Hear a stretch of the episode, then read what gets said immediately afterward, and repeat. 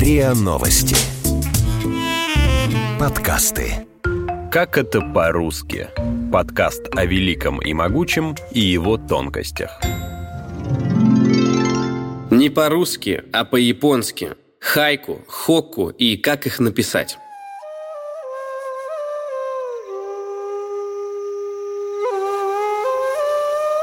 Ты улыбнулась. С медленной льдины вдали птица взлетает.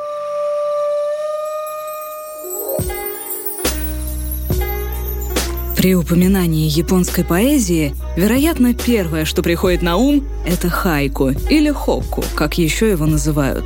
С одной стороны, кажется, что три строчки, к тому же без рифмы, может написать любой школьник. Но на самом деле... Деревце сливы в цвету, Позади обители юных жриц. Сколько прелести в нем. Вот Девушка с газельями глазами. Выходит замуж за американца. Зачем Колумб Америку открыл?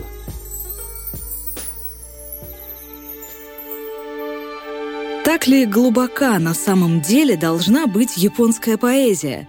Начнем с того, что первыми хайдзинами, как называют поэтов, пишущих хайку, были настоящие хулиганы от японской литературы – один задиристый поэт взял три последние строчки стихотворения своего коллеги и дописал к ним свои две, перевернув исходный смысл произведения с ног на голову.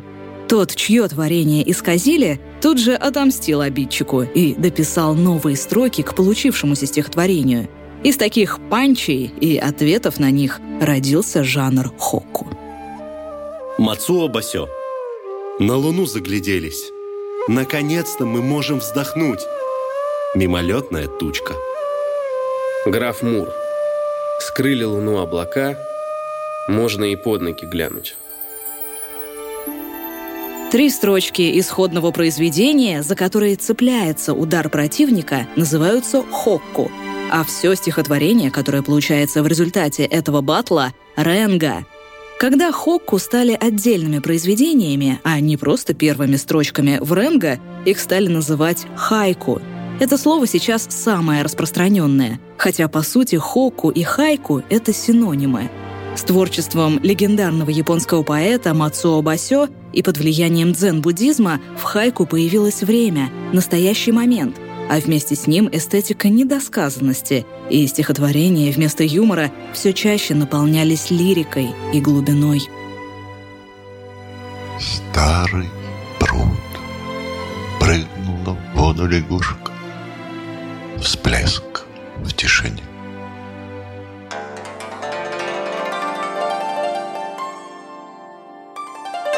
Амонимы — это слова одинаковые по звучанию, но разные по значению. Например, весной у березы зацветают сережки, и на 8 марта девушке подарили сережки. Амонимия — причина появления хайку в японском языке. Из-за специфичной фонетики в японском языке очень много амонимов — Поэтому одно слово часто может иметь два и более значений. За счет этой особенности японского в хайку не так важна рифма, как игра со смыслами. Алексей Грохотов.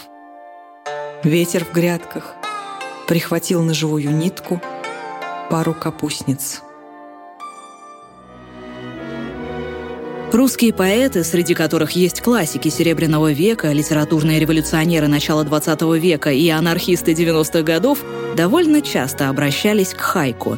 Велимир Хлебников, председатель земного шара, основоположник русского авангардизма и футуризма, писал «Кап, кап, кап. Падали вишни в кувшин, алые слезы садов» петербургская арт-группа «Митьки», активно творившая в 80-х и 90-х годах, передавала чувства современников через хайку, написанное в своем стиле. Владимир Шинкарев. Ночь скрыла все. Прибой шипит во тьме. Максим, дрожа, на кухне воду пьет. Современные поэты тоже обращаются к этому жанру. Иван Кротов. «О, комары! Из-за вас не поверю, что мир иллюзорен. Но не все так просто в этом жанре. В трех строчках, из которых традиционно состоит русская хайку, нужно или, по крайней мере, желательно соблюдать несколько принципов, которые и отличают настоящее хайку. Традиционная японская хайку состоит из 17 звуков, разделенных на три части – 5 звуков, 7 звуков и 5 звуков. В русском языке звуки приравниваются к слогам. Рассказывает японист, автор телеграм-канала «Клюква в Сакуре» Александра Кисина.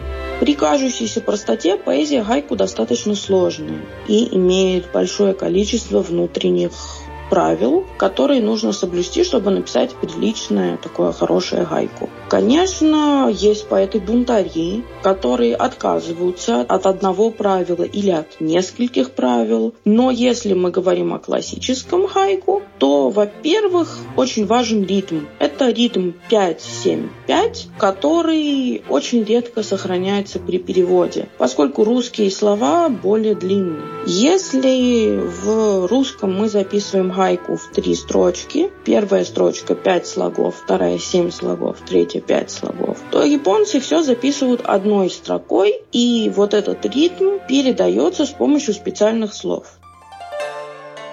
Аракида Моритака. На ветку цветок, опавший вернулся. Глянь. Нет, бабочка. Жаль. Второй принцип – режущее слово – это за специальные слова? Это так называемое киредзи, оно же режущее слово, которое подчеркивает ритм и разбивает текст. Обычно киредзи ставится либо после пяти, первых пяти слогов, либо после вторых семи слогов. Но Иногда некоторые поэты, опять же, поэты-бунтари, ставят его в конце, чтобы показать некую завершенность. Кирети никак не переводится, поскольку в основном это либо восклицания, которые раньше передавались словами вроде «ах», «ох», но сейчас это выглядит несколько старомодно, поэтому в основном современные поэты при переводе или написании гайку используют знаки препинания. Восклицательный знак, если хочется подчеркнуть восторг, тире или многоточие. Владислав Васильев. Бабье лето. Над уличным проповедником смеются дети. Третье правило – сезонное слово. Кроме этого, очень важным для гайку является сезон. Даже есть специальный термин киго – сезонное слово, которых великое множество. Потому что если для европейцев очевидно, что сезонов 4 – это весна, осень, зима и лето, то у японцев все сезоны дробятся. И сами японцы считают, что сезонов аж 72. И для каждого сезона есть свои киго, сезонные слова. Это могут быть растения, которые красиво цветут, или наоборот олеют листья у клена в этот сезон. Это могут быть животные, которые как-то себя характерно проявляют, например, цикады, которые поют летом. Это могут быть погодные явления, например, снег или дождь. Феликс Томи. Первый летний дождик раскрываю и Складываю зонт. Четвертое правило – концентрация на настоящем моменте. Поскольку гайку – это не кабинетная поэзия, это поэзия сиюминутная и природная. Поэтому предполагается, что поэт увидел нечто в природе вокруг себя, что его тронуло, задело, и он берет кисть и просто вот росчерком, взмахом пишет нечто, что передает его эмоции в этот момент. Скайденсер. Залюбовался огнем осенних листьев бывалый пожарный. И пятое правило – это сопоставление.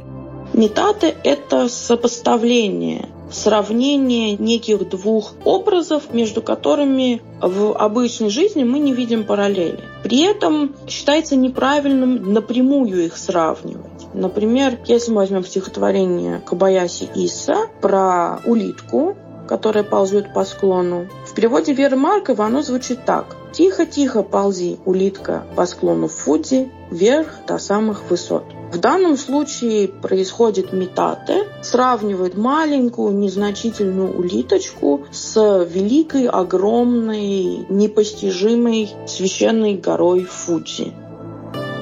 Марина Хаген. Карта в луже. Во всех странах наводнение. Как написать хорошее хайку по-русски? Точно так же, как по-японски. Быть внимательным к реальности и постараться захватить момент здесь и сейчас. Не так важно соблюдать ритм в 5, 7 и 5 слогов. На русском языке его довольно сложно выдержать, но можно отследить, чтобы хайку не получилось слишком длинным. Если вторая строка будет немного длиннее первой и третьей, то в стихотворении сохранится подобие классического японского стиха. Лучше не углубляться в украшательства и пафосные метафоры. Хайку — это четкая, красивая, но при этом очень простая картина.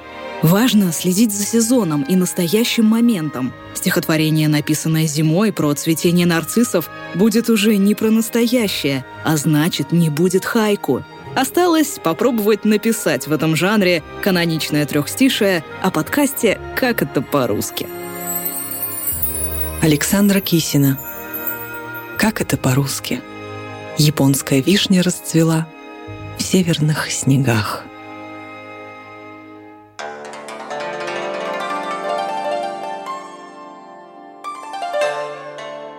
Вы слушали эпизод подкаста «Как это по-русски». Слушайте эпизоды подкаста на сайте ria.ru в приложениях Apple Podcast, CastBox или SoundStream. Комментируйте и делитесь с друзьями.